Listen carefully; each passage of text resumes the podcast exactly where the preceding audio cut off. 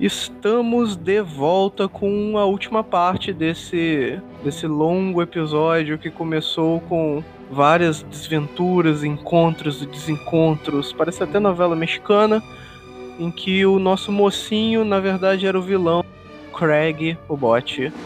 E nós estamos falando sobre jogos de quebra-cabeça. Eu sou o Beto, eu estou acompanhado aqui da minha amiga Bia, e lá vamos nós.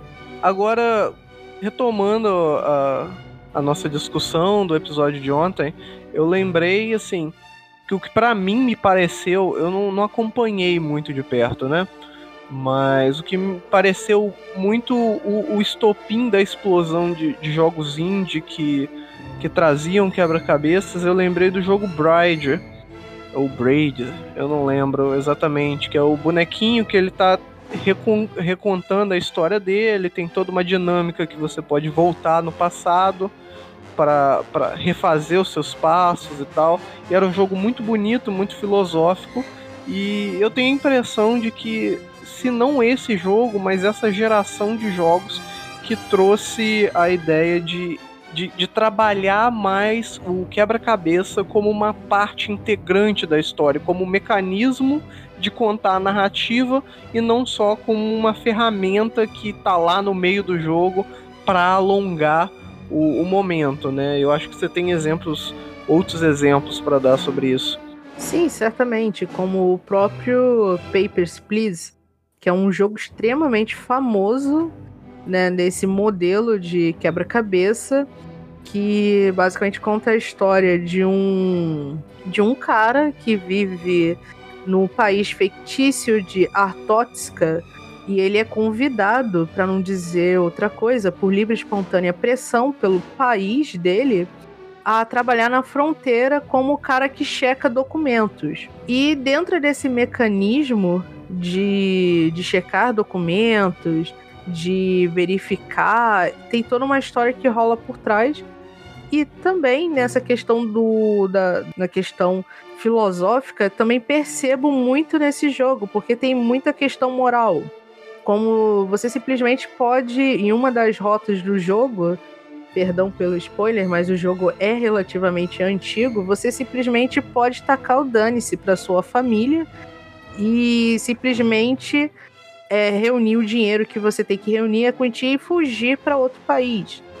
E essas coisas são bastante interessantes de ver nos jogos atuais, porque isso mexe com, com você, como você talvez poderia lidar enquanto pessoa caso estivesse numa situação dessas.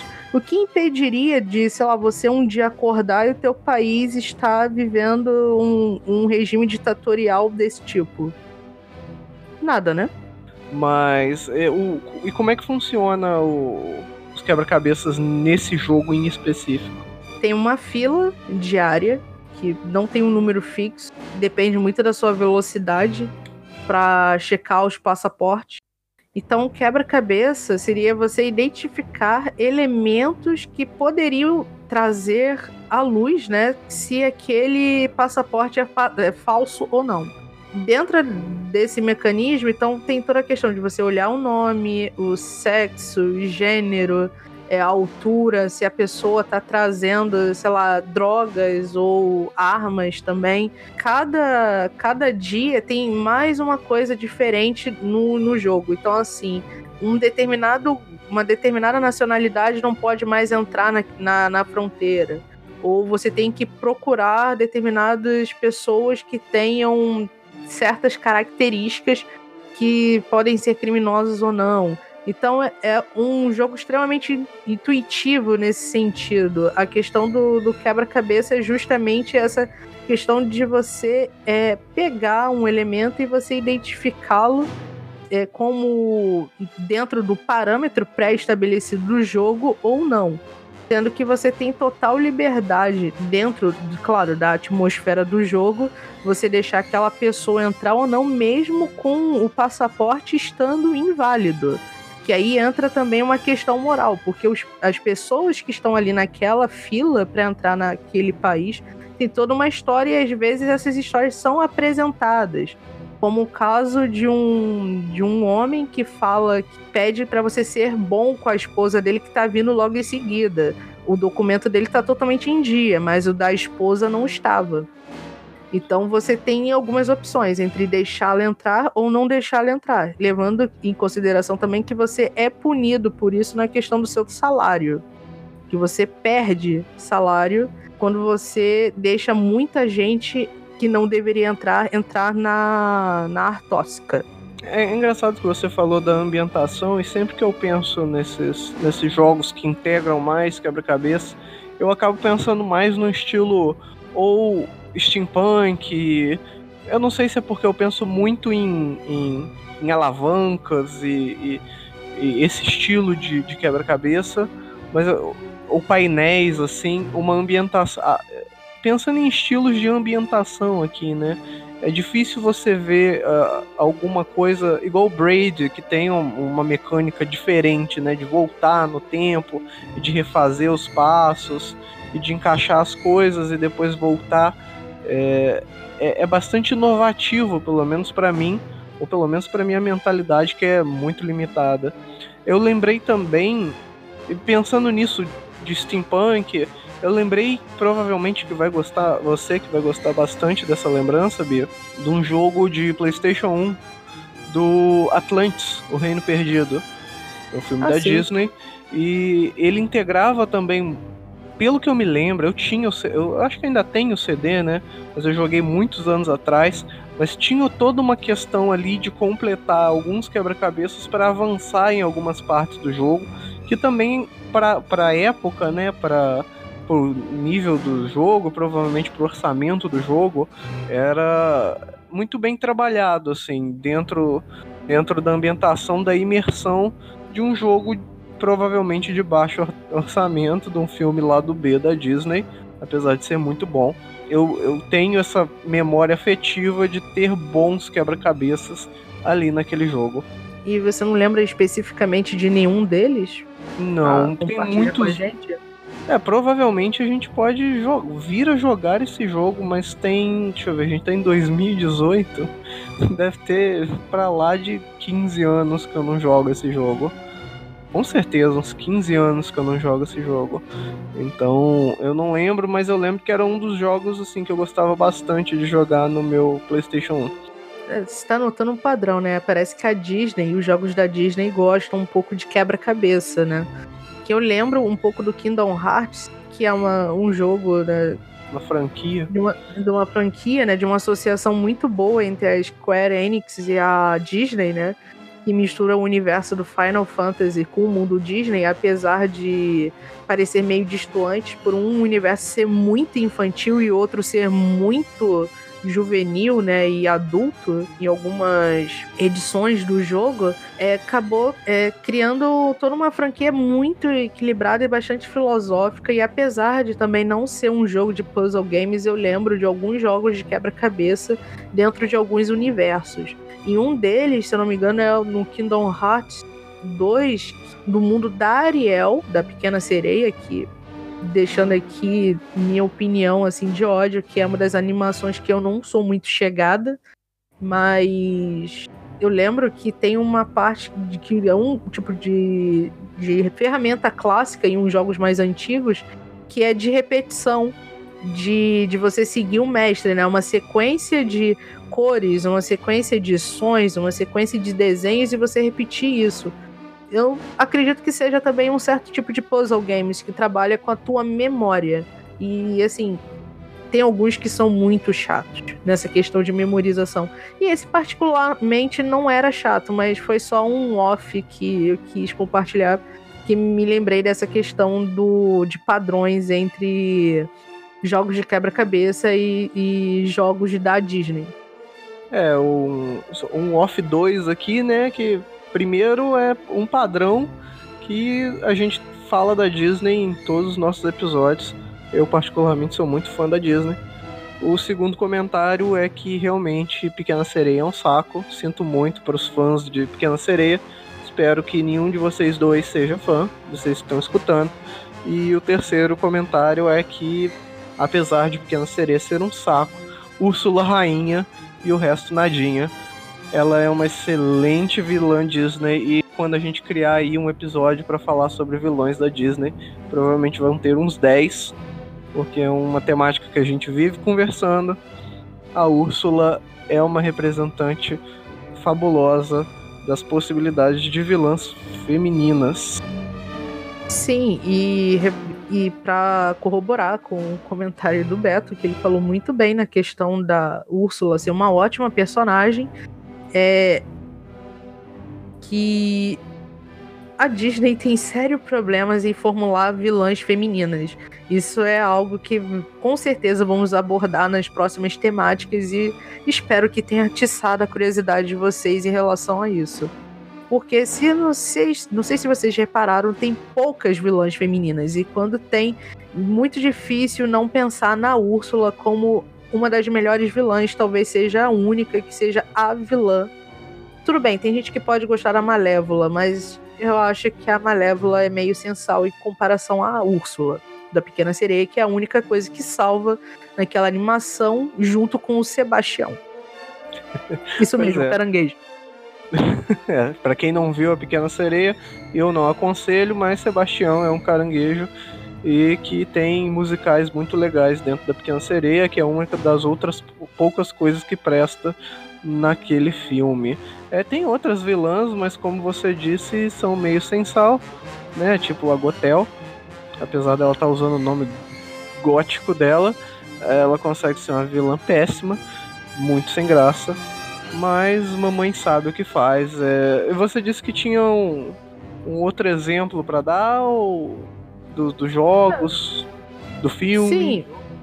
Sim, no caso do, do Papers, Please, né? Para encerrar o Papers, Please e, ir pro outro jogo, ele tem um curta que é baseado na história do jogo para ver como é que a história do jogo tem muito elementos dentro do próprio jogo que deu para fazer um filme.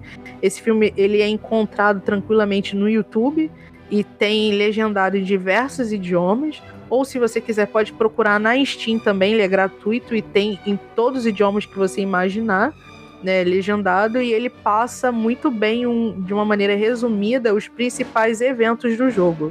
Eu também recomendo fortemente o que vocês joguem o jogo, caso fiquem interessados pela temática de guerra, quebra-cabeça e questões morais para reflexão. E, e, emendando nessa questão de, de reflexão, etc e tal, só que um jogo muito mais, talvez, obscuro em questão de fama, que são da mesma empresa, é o Inside e o Limbo. São dois jogos multiplataforma que tem tanto para computador e para videogame. No caso de Limbo Inside, são jogos afins porque eles iniciam da mesma forma. Você é simplesmente jogado no meio da história, você não tem ideia do que você está fazendo ali, do porquê você está fazendo ou o que você está fazendo. Você simplesmente faz. É um jogo extremamente intuitivo nessa questão de. e bastante atmosférico, porque ele tem uma bolha meio opressiva. Você controla uma criança. No caso do Inside, que eu tenho um pouco mais de memória por ter jogado ele um pouco mais, você tá. lembra um, uma atmosfera meio distópica, porque não, não, não tem existência de outras pessoas, não há sinal de civilização próxima, você tá num ambiente assim meio desértico, apesar de ter sons de, de animais e até meio sendo perseguido por um grupo de pessoas que você não entende exatamente o que querem com essa criança, você controla essa criança. E tem vários quebra-cabeças, né? Desafios, e de certa forma mais clássicos como o Beto trouxe, alavanca, pegar objetos e, e, só que não de uma maneira alienígena, como a gente conversou, discutiu, né, nos episódios anteriores, porque tá tudo encaixado no jogo. Então você não sai da, da, da bolha que o jogo te enfia. Outro elemento também que eu gostaria de salientar nesse jogo em específico é o som. O som dele, a trilha sonora dele, os efeitos sonoros são maravilhosos. É, é, até recomendável que você jogue com um volume um pouco baixo, porque tem muito momento de susto, vamos dizer assim, de cachorro latindo, de explosões. E por ser também um jogo relativamente sonoro, ele também te ajuda a perceber a movimentação quando tem algum perigo próximo. Então eu acho isso muito interessante de como alguns jogos também podem ser sensoriais. Acredito que vocês também tenham tido alguma experiência com algum jogo que também tenha todo esse aspecto sensorial, o quebra-cabeça seja de amor ou de ódio, e caso vocês estejam afim de compartilhar com a gente, compartilhe com as nossas é, plataformas e redes sociais por aí que a gente deve ter, né? A gente já tem, né? é, a gente espera, né? Esperar alguém? Alguém der o retorno? Pois é, Pera aí, eu vou, eu vou ligar aqui pro nosso estagiário e a gente já já disse para vocês quais são as nossas plataformas. Provavelmente vai estar escrito em algum lugar nessa plataforma aqui, que a gente não sabe qual é. Mas já que foi falado sobre, sobre sons, né, eu só quero colocar o adendo de que e, e, recuperar que Valiant Hearts, que é o jogo que foi citado mais cedo, tem uma trilha sonora fantástica que acrescenta ainda mais para ambientação. É, mas eu acho que a gente conseguiu, aos trancos e barrancos, nessa noite de Réveillon, apesar de quando vocês estiverem escutando isso, provavelmente não vai ser mais, terminar esse novo episódio. Deixe nos comentários, é, comente com a gente, entre em contato com a gente, coloque aí qual o jogo de quebra-cabeças que te traumatizou e qual aquele conquistou seu coração. Dê ideias também, né? A gente precisa de, de ideias de quais temas vocês gostariam de escutar neste podcast. E eu acho que a gente vai ficando por aqui, porque neste momento são 5 é. e 11 da manhã e a gente passou a madrugada inteira gravando esse episódio só para vocês, porque, porque a gente é doido, não é verdade? Então é isso aí. Bia, alguma mensagem final para os nossos queridos cri, queridos cri, queridas crianças? Porque eu não tenho nem adjetivo para dar para vocês, porque vocês não existem ainda. Eu diria que se vocês forem jogar, jogue com moderação. Se vocês estiverem com raiva, não desconte objetos, não descontem animais, não descontem pessoas. Nada deve ser resolvido na violência salvo algumas situações que não vão ser abordadas nesse podcast, porque esse podcast não é sobre isso. Mas, para um bom entendedor, meia palavra basta. É, desejo um, um ótimo ano novo para vocês que estiverem ouvindo, né? Que provavelmente não vão estar ouvindo no Réveillon, né? Deve estar ouvindo, sei lá, lá para meados de fevereiro. Então, um bom carnaval, carnaval talvez, né? E que todo mundo tenha é, em março, tá, dane-se, pré-carnaval, então. e se hidratem, aproveitem bem as férias e não destruam coisas. Até a próxima, pessoal. Tchau, tchau. Excelente conselho, não destrua as coisas. Tchau, tchau.